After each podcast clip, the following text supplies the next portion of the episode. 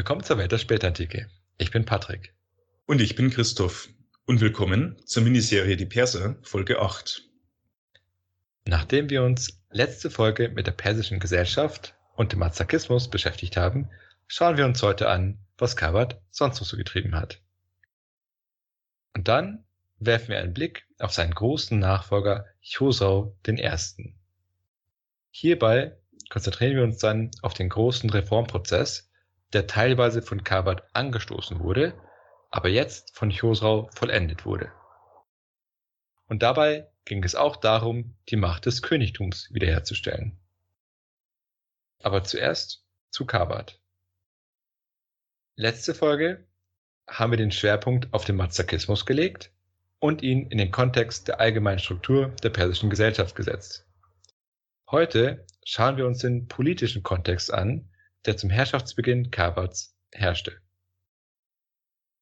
Bereits kurz nach dem Herrschaftsantritt Kabats wurde der wichtige Premier Zamhir getötet. Wir erinnern uns, vorletzte Folge hatte ich ihn am Ende erwähnt. Er war ein mächtiger Aristokrat und hatte de facto die Regierungsgeschäfte in der Zeit von König Balasch geleitet. Kavat hatte nun Schapur, die andere mächtige Gestalt im Reich, und Zamhir gegeneinander ausgespielt und mit Hilfe Schapurs Zamhir getötet. Ziel des Ganzen war wohl eine mächtige Konkurrenz, um die Macht auszuschalten und das Königtum zu stabilisieren. Denn in den Jahren zuvor wurde das Königtum ja durch Bürgerkriege und die Aristokratie stark geschwächt. Ähm, wer war Schapur nochmal? Kavit war der König? Genau, und Schapur war einfach ein anderer mächtiger Aristokrat. Okay. Aber man kann sich denken, dass die Ermordung Zamhirs natürlich die bestehenden Spannungen zwischen Königtum und Teilen der Aristokratie noch vergrößert hat. Und diese angespannte Lage war der Kontext des Mazakismus. Seine revolutionären Ideen waren natürlich noch ein weiterer Spannungsanheizer zu Teilen der Aristokratie und der Priesterschaft. Jetzt stellt sich natürlich die Frage, ob die Unterstützung des Mazakismus eine strategische Komponente hatte. Denn wenn du jetzt eine religiöse Bewegung hast, die übermäßigen Besitz kritisiert, kann sie sich natürlich gegen unliebsame Aristokraten instrumentalisieren lassen. Wobei man darüber hinweg sieht, dass der König wahrscheinlich auch einiges an Reichtum hat. Ja, das stimmt. Aber er dient natürlich dem Reich. Das ist ganz was anderes. Selbstverständlich. Letzte Folge hatten wir ja auch erwähnt, dass trotz all der revolutionären Ideen auch einige Aristokraten ja die Bewegung unterstützt hatten. Wahrscheinlich konnten also auch gewisse aristokratische Kreise von ihnen profitieren. Oder mit anderen Worten, möglicherweise konnte Kavat die Kraft dieser Bewegung kanalisieren, sodass sicher nur rein zufällig seine aristokratischen Feinde geschwächt und seine Freunde gestärkt wurden. Na gut, wenn die zu viel Besitz haben. Ja, geschieht ihnen nur recht. Kavats Feinde blieben natürlich auch nicht untätig und so wurde er im Jahr 496 gestürzt und ins Gefängnis geworfen. Sein Nachfolger wurde sein Bruder Zanasp. Aber aus diesem Gefängnis konnte Kavat im Jahr 498-99 fliehen und wohl zu den Heptaliten gelangen. Er machte sich jetzt daran, seinen Bruder einen Besuch abzustatten. Und weil sein Zusammentreffen ja immer am schönsten ist, wenn man ein paar Freunde mitbringt, hat Kavat ein Heer aus Heptaliten mitgebracht. Sein Bruder hat sich daraufhin ergeben. Also Kavat hat sich äh, da wieder erholt von dem Rückschlag. Genau. Und es war sein Bruder, der ihn dann 496 gestürzt hat. Es ist nicht klar, ob er die bestimmte Gestalt war, aber er wurde dann zum König gemacht. So hat er dann auf jeden Fall kein Problem damit gehabt. Genau. Ja, dann ist es wahrscheinlich ein bisschen unangenehm, das Wiedersehen.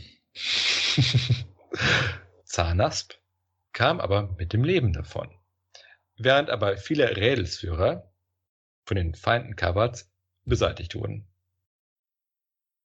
Hier habe ich jetzt in der Literatur unterschiedliche Angaben gefunden. In der einen Angabe wurde betont, wie hart Kabat gegen die Aristokratie vorgegangen ist und dadurch die Aristokratie geschwächt hat. Bei der anderen Literaturangabe wurde auch von der Schwächung der Aristokratie gesprochen, aber gleichzeitig betont, dass Kabat recht mild gegen die Aristokraten war, um seine Macht wieder zu konsolidieren. Wie kann man diese zwei verschiedenen äh, Sichtweisen miteinander vereinen?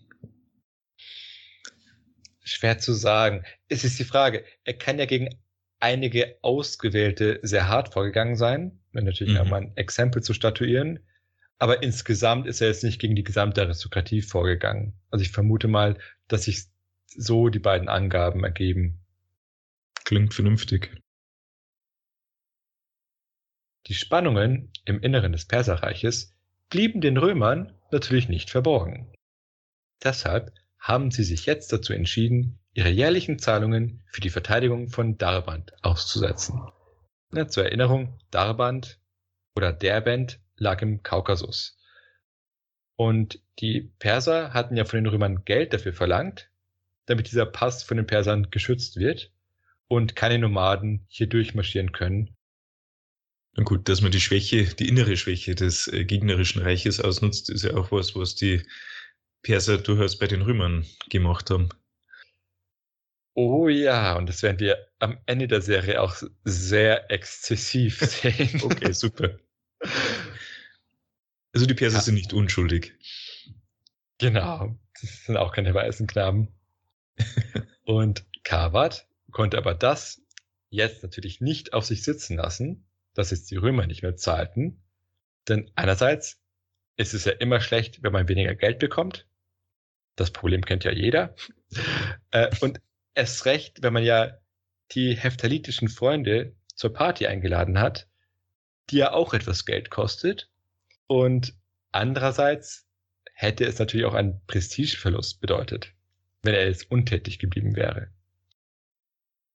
Und gerade in dieser angespannten Lage konnte es sich Carvard natürlich erst recht nicht leisten, schwach zu wirken. Na gut. Es kam also im Jahr 502 zum Krieg mit den Römern. Die Perser haben dabei Theodosiopel erobert. Das ist das heutige Erzerum. Und wie immer laden wir eine Karte hoch. Und es folgte dann auch ein Angriff auf die wichtige Grenzstadt Amida in Mesopotamien. Und auch diese Stadt konnten die Perser erobern. Im Folgejahr konnten dann aber keine der beiden Seiten größere Erfolge verbuchen. Und ein weiteres Jahr später musste sich dann Karwat gegen Invasoren aus dem transkaukasischen Raum verteidigen.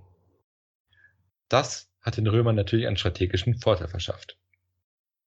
Trotzdem konnten aber die Perser Amida gegen die Römer halten dann kam es zu Friedensverhandlungen, bei denen die Perser den Römern Amida und auch andere eroberte Städte zurückgegeben haben.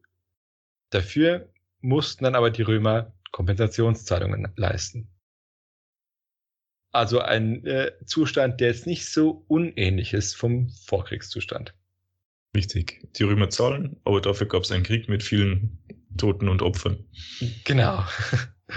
Und die Stadt Amida wurde jetzt von den Römern natürlich stärker befestigt. Danach war Kavat weiter mit Spannungen im Inneren beschäftigt. Die Mazakiten waren ja mit seiner Unterstützung zwar recht erfolgreich, wurden aber trotzdem natürlich von den orthodoxen Zoroastriern bekämpft. Und jetzt rückte natürlich auch die Nachfolge für Kabat in den Vordergrund. Kabat hatte drei Söhne und das trotz der angeblich sehr liberalen Frauenpolitik.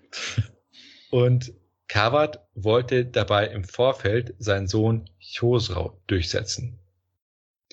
Ihm ging es natürlich jetzt darum, zu verhindern, dass nach seinem Tod die Aristokraten entscheiden, wer ihm nachfolgt.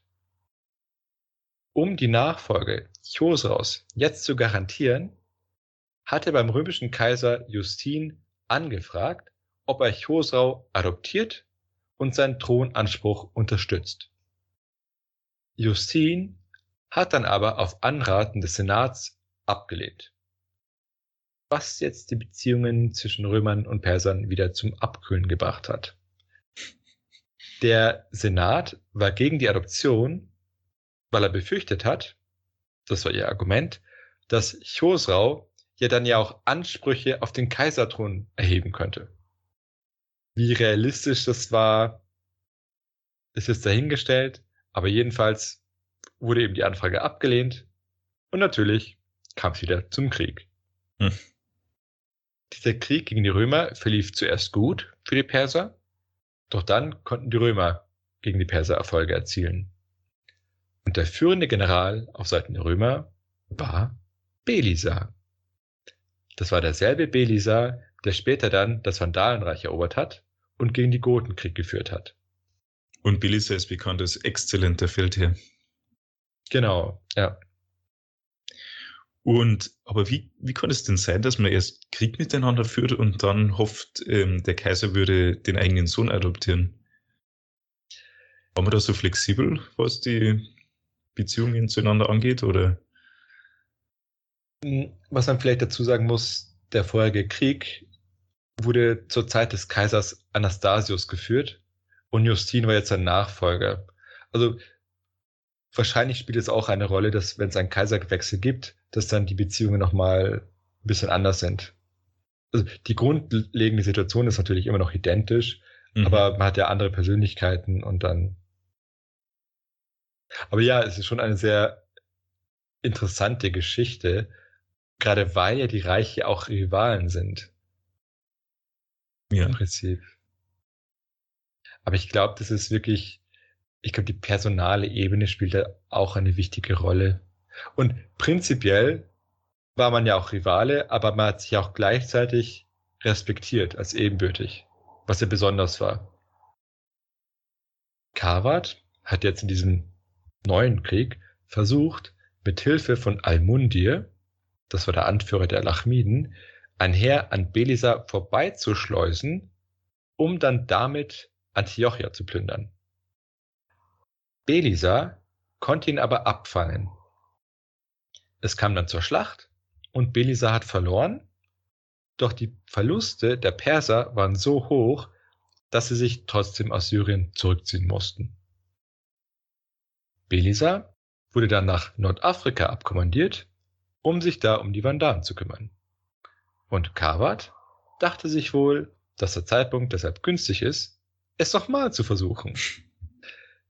Er griff also erneut an, diesmal aber in Mesopotamien, konnte dort aber nichts erreichen. Also doch kein Glück. Derweil floh aus Lasika der dortige König, der von seinem heimischen Adel vertrieben wurde. Lasika liegt an der Ostküste des Schwarzen Meeres und entspricht in etwa dem westlichen Teil des heutigen Georgien und es gehörte zur römischen Einflusszone. Der König floh also jetzt zu den Sasaniden, die daraufhin ein Heer dorthin geschickt haben und einige Städte besetzt haben. Im Anschluss wurde dann ein Marzwan, also ein persischer Statthalter, dort eingesetzt. Und dann im Jahr 531 starb Kawat. So war über 30 Jahre an der Macht. Mhm und eigentlich recht erfolgreich. Wobei man muss ja auch immer sagen, allein die lange Herrschaftsdauer ist schon ein Erfolg immer. Auf jeden Fall. Und mit Kawats Tod betrat dann Chosrau die Bühne. Ja, das heißt, auch ohne römische Unterstützung hat es sein Sohn geschafft. Sein Herrschaftsantritt begann aber dann gleich mal mit einem Aufstand. Aber das gehört ja schon fast dazu. Stimmt.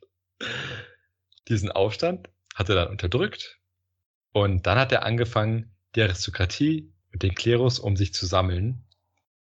Wir hatten ja schon Ende letzter Folge angesprochen, dass er mit der Religionspolitik seines Vaters gebrochen hat. Und jetzt musste sich Chosrau sich mit den Problemen auseinandersetzen, die der Mazakismus und die Politik seines Vaters geschaffen hatten. Das heißt, er muss erstmal ein bisschen Aufräumarbeit leisten. Es ist aber wichtig, an dieser Stelle zu erwähnen, dass Chosrau nicht einfach die vorherigen Verhältnisse wiederhergestellt hat, sondern es ging ihm darum, das Königtum in seiner alten Größe wiederherzustellen. Es hätte ja in der vorherigen Zeit gelitten, weshalb sich dann Kawat auch mit Hilfe des Mazakismus daran gemacht hatte, die Aristokratie zu schwächen. Auch hatte Kawat mit einer Steuerreform angefangen, die finanzielle Lage des Königtums deutlich zu verbessern. Und diese Reform wurde dann durch Hosrau vollendet. Jetzt werden wir uns mit seinen verschiedenen Reformen beschäftigen und dabei auch anschauen, wie sie das Reich und vor allem den König gestärkt haben. Und nächste Folge werden wir uns dann ausführlich mit Chosraus Außenpolitik beschäftigen. Das Steuersystem wurde jetzt reformiert. Ebenso die Landtitel. Eine solche Reform war schon lange überfällig, auch ganz ohne mazakitische Aktivitäten. Und bereits Kawat hatte dann angefangen, das Land zu erfassen. Und dieser Prozess war aber bis zu seinem Tod nicht abgeschlossen, weshalb dann im Chosrau das fortgesetzt hat. Jetzt wurde das Land erfasst, die Olivenbäume gezählt, ebenso wie die Menschen. Hm? Alles für die Steuern. Vorher war es so, dass die Erntemenge geschätzt wurde, und zwar bevor sie eingesammelt wurde. Das hatte dein Gesicht. Warum? Ähm, ja, das hat man ja schon immer so gemacht und warum sollte man das ändern? Wie kämen wir denn dahin? Das hatte natürlich jetzt mehrere Nachteile. Ja, die Bauern mussten warten, bis der Steuereintreiber gekommen ist, bevor sie die Ernte einbringen konnten. Und wenn die Steuereintreiber aber recht spät gekommen sind, konnte es passieren, dass schon ein Teil der Ernte verrottet ist. Was natürlich für die Bauern schlecht war, weil sie Ernte verloren haben. Und auch für die Steuereintreiber war es natürlich schlecht. Und dieses sehr archaische System hat dann natürlich auch zu großen Schwankungen des Ertrags geführt. Und damit eben auch Schwankungen der Steuern. Und dabei ist es ja eh schon immer mit Schwankungen belastet, wenn du Ernte besteuerst, weil je nachdem, wie die Ernte pro Jahr ist, hast du da Unterschiede. Durch Kawat wurde dann verfügt, dass erst die Ernte eingesammelt wird und dann der tatsächliche Ertrag erfasst wurde und besteuert wurde. Was natürlich gerechter war. Bei Chosrau wurde dann eine feste Steuer eingerichtet, die sich nach der Durchschnittsernte der letzten sieben Jahre orientiert hat. Dadurch hatte man ja jetzt jedes Jahr denselben Ertrag und konnte seine Finanzen so besser planen. Also von der Seite der Regierung her. Genau, natürlich, das ist immer das Wichtigste. Aber auch für die Bauern war es ja durchaus praktisch, weil sie ja jetzt jedes Jahr dieselbe Menge hatten. Das heißt, sie wussten von vornherein, wie viel sie zur Seite legen müssen. Das heißt, der ganze Arbeitsprozess muss jetzt nicht unterbrochen werden, weil sie ja von vornherein die ganzen Beträge wissen. Zudem gab es noch eine Kopfsteuer, die jedoch nicht für die Oberschicht, den Klerus, die Ritter oder die Schreiber galt. Also nicht für die Leistungsträger der Gesellschaft natürlich. Die Kopfsteuer musste von der restlichen Gesellschaft im Alter zwischen 20 und 50 Jahren gezahlt werden.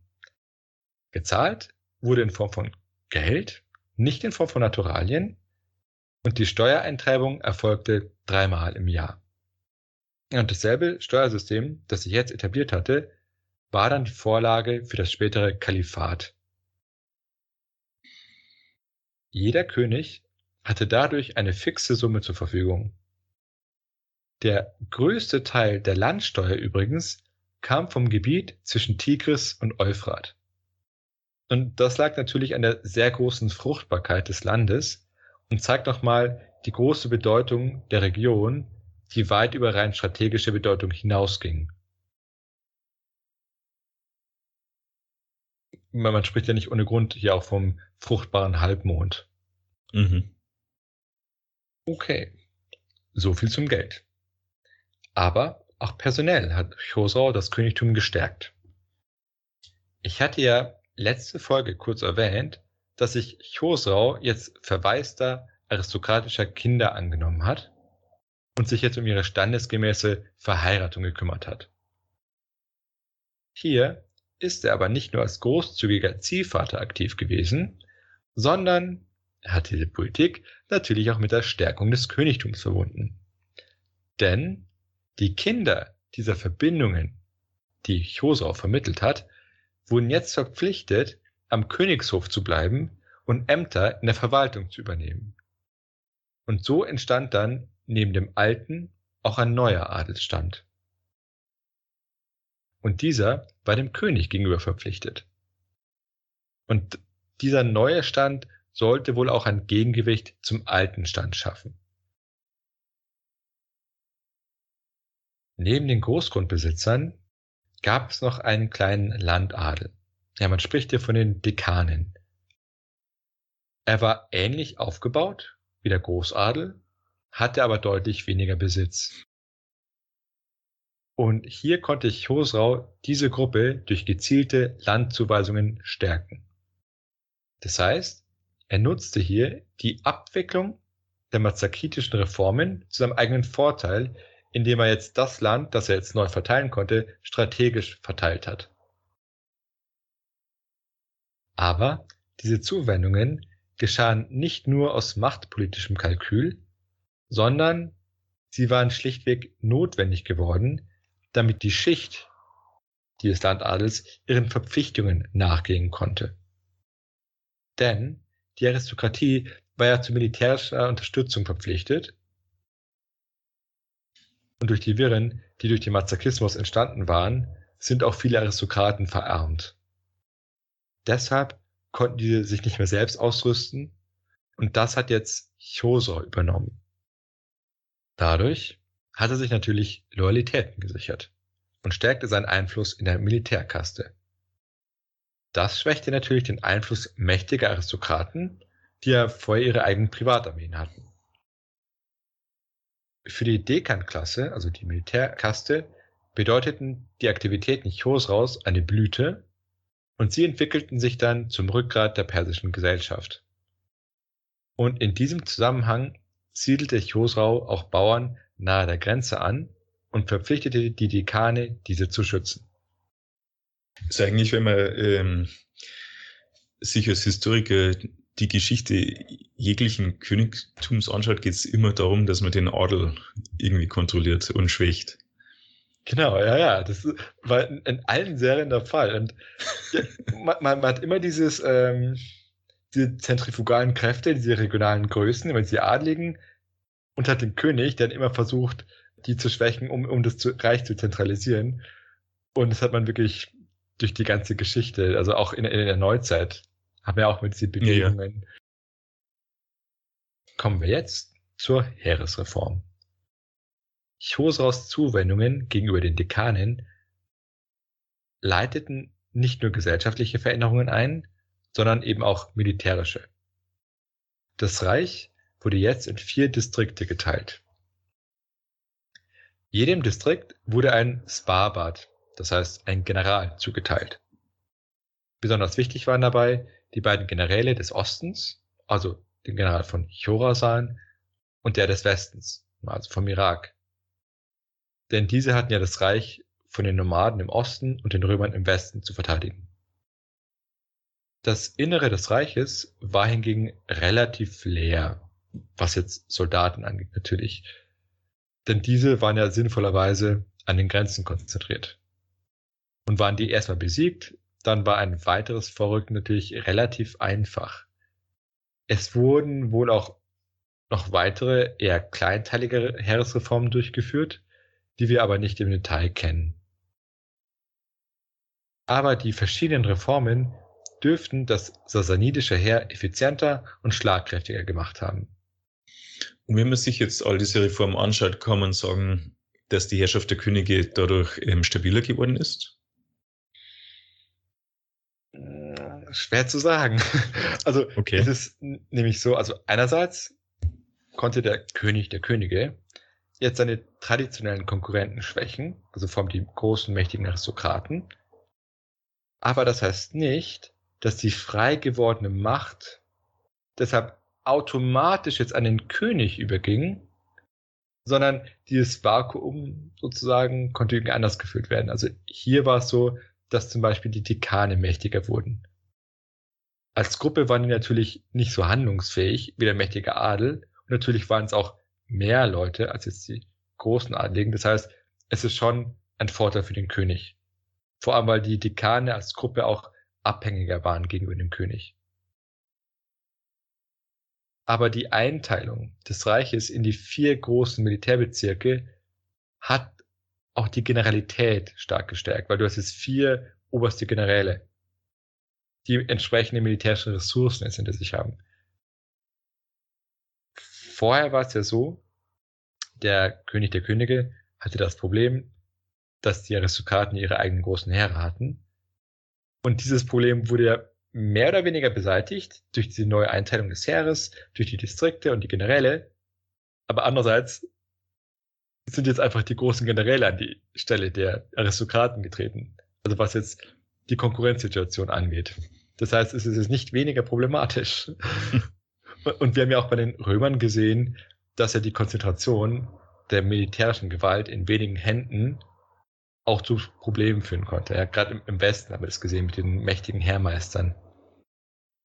Und bei den Persern sehen wir eine ähnliche Gefährdung des Königs, sofern er nicht selbst an der Spitze der militärischen Gewalt sich gestellt hat. Man müsste vielleicht sich mal die durchschnittliche Lebenserwartung vor und nach den Reformen anschauen. Stimmt. Wir können ja diese Reform im Hinterkopf behalten, wenn wir mit den, mit den nächsten Folgen weitermachen, dass wir dann immer gucken, okay, wie hat sich dieses und jenes ausgewirkt? Weil diese Reformen, die bleiben. Genau. Städtegründungen hatte ich ja schon vor allem im Zusammenhang mit Schapur erwähnt. Ja, in diesen Städten wurde dann ein Scharaps, also ein Statthalter, eingesetzt. Und auch schon bestehende Städte bekamen jetzt so einen Scharaps. Und diese neuen Statthalter nahmen dann auch die wichtigsten Plätze im Königsrat ein. Das bedeutete eine Änderung zur vorherigen seleukidischen oder auch parthischen Ordnung. Denn dort gab es zwar auch Städtegründungen, doch diese orientierten sich an den griechischen Poleis, also den griechischen Stadtstaaten. Und diese hatten sich ja weitgehend selbst verwaltet. Es gab zwar auch Gesandte des Königs, doch diese herrschten dann zusammen mit der lokalen Oberschicht. Und diese Städte wiederum regierten sich weitgehend selbst und kontrollierten darüber hinaus auch das Umland. Diese Praxis hörte jetzt auf und die Macht der Könige wurde dadurch größer. Denn durch diese direktere Kontrolle des Königs über die Städte wurden die Städte ihrerseits zur wichtigen Stütze der königlichen Macht. Und dementsprechend, wenn Städte neu gegründet wurden und die wunderschönen Namen der sassanidischen Könige trugen, war dies nicht nur ein propagandistischer Akt, sondern Städte wie W. Antioch Shapur, Susa Iran Chwarna Shapur oder W. Antioch Chosrau stärkten wirklich die Macht ihrer jeweiligen Könige und mehrten damit tatsächlich ihr Chwarna. Diese Städtegründungen stellten damit wirtschaftliche, politische und ideologische Machtpolitik der jeweiligen Könige dar. Zudem kam es mit den ganzen Reformen zu einer stärkeren Zentralisierung des Reiches. Vorher war ja das Parthische Reich stärker eine Konföderation von Königreichen und Fürstentümern. Also es war natürlich trotzdem ein Reich, aber die lokalen Kräfte waren insgesamt stärker ausgeprägt. Das hat sich jetzt geändert. Unabhängige Könige wurden jetzt abgeschafft und deren Gebiete jetzt auch offiziell in Provinzen umgewandelt. Alternativ wurden diese auch zu Vizekönigreichen umgewandelt. Hierbei wurden dann aber sasanidische Familienmitglieder als Vizekönige eingesetzt. So wurde zum Beispiel das Königreich Kushan von Schapur I. erobert und dann an seine eigenen Söhne weitergegeben. In die Zeit von Chosraus Reformen fällt dann auch ein Brief, in dem beschrieben wird, dass keiner den Titel König annehmen dürfe. Die einzige Ausnahme bildeten sassanidische Familienmitglieder. Natürlich. Und auch einige Herrscher an den Grenzen, wie die Könige der Alanen oder Chorasan oder Kabul. Dabei wurde aber auch festgelegt, dass der Königstitel dieser Herrscher sowie die Region, die sie beherrschten, nicht erblich werden durften. Darüber hinaus gab es dann auch noch semi-unabhängige Königreiche. Diese blieben bestehen, mussten aber dafür die Oberherrschaft der Sassaniden anerkennen. Ich hatte ja schon zuvor die Natur von Imperien beschrieben, bei der ja die Macht des Herrschers oder des Reiches nicht an der Außengrenze aufhört, sondern in Abstufungen weitergeht. In so Einflusssphären. Genau. Und dieser Zentralisierungsprozess, den ich gerade beschrieben habe, war jetzt nicht das Ergebnis einer einzigen großen Reform Chosaus, sondern ein lang andauernder Prozess während der gesamten sassanidischen Herrschaft insgesamt. Man sieht es ja zum Beispiel an den Städtegründungen, die ja schon mit Shapur angefangen haben. Chosau war es dann aber, der dann einige dieser wichtigen Prozesse zum Abschluss gebracht hat. So, machen wir also ein kleines Fazit. Kavat und Chosrau haben das Königtum auf eine neue Stufe gehoben und handlungsfähiger gemacht als zuvor. Der Mazakismus und seine Unterstützung durch Kavat hatte dabei den alten Adel geschwächt und interessanterweise liest man in der Literatur auch manchmal vom Mazakiten-Aufstand. Es war also nicht alles super friedlich. Und hier wirkten jetzt mehrere Faktoren ineinander. Also es war so, erstens, dass in der Gesellschaft bereits mehrere Missstände bestanden hatten. Ich hatte ja schon bei der Steuerreform erwähnt, dass ja diese Form der Steuererfassung ja schon sehr archaisch war und eben auch zu ungerechten Ergebnissen geführt hat, ja, wenn die Ente verortet ist. Und es gab auch ein großes Maß an Ungleichheit, Armut, offensichtlich auch an Frauen, sodass dann die herrschenden Verhältnisse den Mazakismus in dieser Form und mit diesem Einfluss überhaupt erst hervorgebracht haben.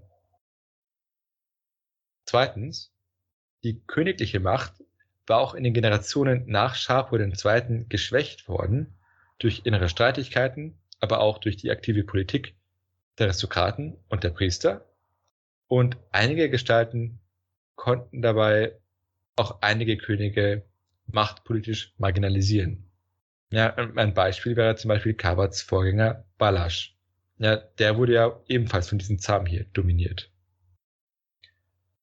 Es gab also gesellschaftliche Missstände, die mit Macht und Reichtum der Aristokratie verknüpft waren. Und die königliche Macht wiederum wurde durch dieselbe Aristokratie bedroht. Und jetzt gab es mit dem Mazakismus eine Bewegung, die sich gegen die herrschenden Verhältnisse gewandt hat. Kavat hat jetzt also diese Bewegung genutzt, um in seinem Sinne aufzuräumen. Er hat also mächtige Gestalten in der Aristokratie ausmanövriert und letztlich zeitweise sicher auch die traditionelle Priesterschaft geschwächt, eben durch seine Unterstützung der Mazakiten. Und das hat natürlich die Spannungen zu den entsprechenden Gruppierungen weiter angeheizt, wie man ja dann bei der Gefangennahme Kavats gesehen hat, ja, und seiner dreijährigen Herrschaftsunterbrechung. Letztendlich konnte sich aber Kavat durchsetzen. Chosrau wiederum hat dann die Spannungen zu den alten Eliten wieder abgebaut, indem er den Mazakismus fallen gelassen hat und die Mazakiten verfolgt hat. Er hat aber die alten Zustände nicht vollständig wiederhergestellt, sondern die Schwächung der großen Aristokraten beibehalten und jetzt das Reich in seinem Sinne neu geordnet. Und in seinem Sinne heißt natürlich, er hat die Position des Königtums gestärkt. Und dies geschah Erstens auf wirtschaftliche Weise durch ein effektiveres Steuersystem. Zweitens auf politische Weise durch Reformen und die Einsetzung von Scharabs in den Städten oder die Abschaffung der Könige. Und drittens auf personelle Weise durch die Stärkung der Dekane und der Schaffung eines kleinen Dienstadels am Hof, durch die gezielte Verheiratung von Aristokratenkindern und deren Verpflichtung zum Dienst am Hof.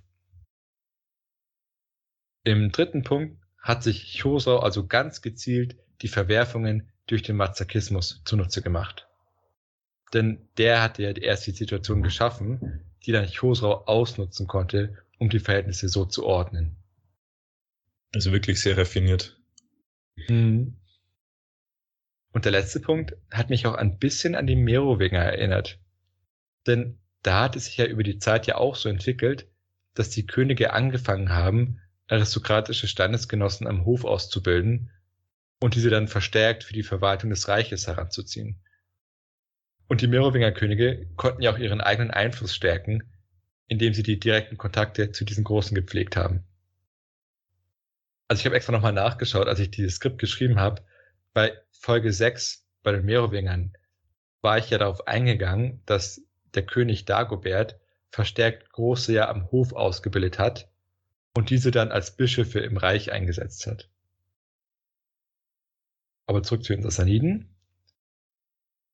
Auch die Strategie der Sassaniden, jetzt viele wichtige Posten mit Familienmitgliedern zu besetzen oder Sassaniden als Könige und Vizekönige einzusetzen, wie jetzt in Armenien oder Chorasan, hat eine Entsprechung bei den Franken. Hier haben es ja die Hausmeier auch so gemacht, dass sie wichtige Posten mit Familienmitgliedern besetzt haben, was dann ihre Macht gegenüber den schwachen Königen und den anderen Großen gestärkt hat. Ja, das heißt, es ist jetzt an sich kein so ungewöhnliches Verhalten, was die Könige hier machen, egal ob fränkisch oder persisch. Aber bei den anderen Reichen derselben Zeit haben wir dieses Phänomen nicht so sehr. Also bei den Mandalen nicht wirklich, bei den Hunden sowieso nicht, auch bei den Ost- und Westgoten jetzt nicht so sehr.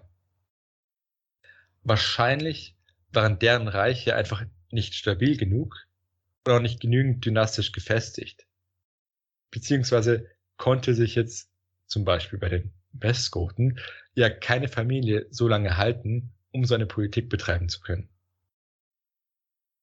Oder die Schicht, auf der sich die eigene Herrschaft gegründet hatte, war zu klein, um das Reich selbst zu durchdringen, also dass man dann selbst keinen solchen Einfluss auf die Verwaltung nehmen konnte. Die Vandalen und die Goten, gerade dann in Italien, waren ja zu wenig und in der Zeit haben wir ja auch eher einen Verfall der Verwaltung gesehen und nicht eine Stärkung.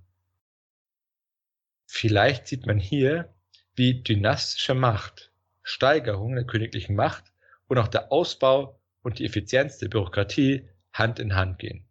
Ja, denn einigermaßen gefestigte Könige können jetzt mehr tun, um die Verwaltung zu stärken, und der Ausbau der Verwaltung wiederum stärkt die königliche Macht. Also du denkst, es liegt hauptsächlich an den Umständen und nicht so sehr an die Kompetenz äh, eines einzelnen Herrschers. Ich glaube, man sollte vielleicht nicht diese beiden Faktoren aufwiegen, entweder das eine oder das andere, sondern ich glaube, beide Voraussetzungen müssen gegeben sein. Also du brauchst natürlich einen kompetenten Herrscher immer, aber du brauchst auch die richtigen Voraussetzungen. Denn du hast ja das Problem, wenn du sehr starke Aristokraten hast, wie kannst du sie schwächen? Und du hast es bei Kabat gesehen, mit dem Azakismus, und er hatte eben Unterstützung für den Heftaliten, die ja von außen kamen. Die Frage ist, wenn du diese Ressourcen nicht zur Verfügung hast, wie stellst du es dann an? Und bei den Westgoten hatten wir es ja zum Beispiel so, sie hatten ja keinen anderen Faktor, auf den sie bauen konnten. Ja, die, die Römer waren feindlich, die Franken waren feindlich und dann waren sie auf sich allein gestellt, wo halt die etablierte Aristokratie da war, die ja sehr königsmörderisch drauf war. das heißt, ähm, du hast es schwieriger, dich zu, durchzusetzen. Und vor allem, weil du jetzt keine jahrhundertelange Dynastie hast, hast du auch ähm, keine so guten Voraussetzungen. Das heißt, das schwächt dich natürlich. Und bei den Vandalen hattest du ja das Problem, das waren ja ganz wenige Leute, dazu noch sogar richtig feindselig aus religiösen Gründen. Die konnten der Verwaltung gar nicht richtig trauen. Und die Kirche, die ja auch eine wichtige Rolle gespielt hat, die haben sie auch eher bekämpft und nicht herangezogen. Mhm. Das heißt, natürlich spielen die, die Umstände innerhalb des Reichs eine sehr große Rolle. Aber die, die Fähigkeiten des einzelnen Königs sind natürlich auch wichtig. Denn wir haben ja gesehen, die Vorgänger Kavats waren halt zum Beispiel ziemlich schwach. Und das, obwohl die ja dasselbe Reich hatten, das Kavat gekriegt hat. Das heißt, also beide Dinge spielen eine Rolle. Aber okay. Einige etablierte Gruppen wurden also geschwächt und die Schwächung einiger Gruppen geht ja immer mit der Stärkung anderer einher. Und das muss nicht immer nur der König sein. Okay. Das war's jetzt für die heutige Folge. Wie immer, wenn euch die Folge gefallen hat, dann lasst doch ein Trinkgeld da bei Coffee oder Patreon oder ein Like oder Kommentar. Ansonsten bis zur nächsten Folge. Bis zur nächsten Folge.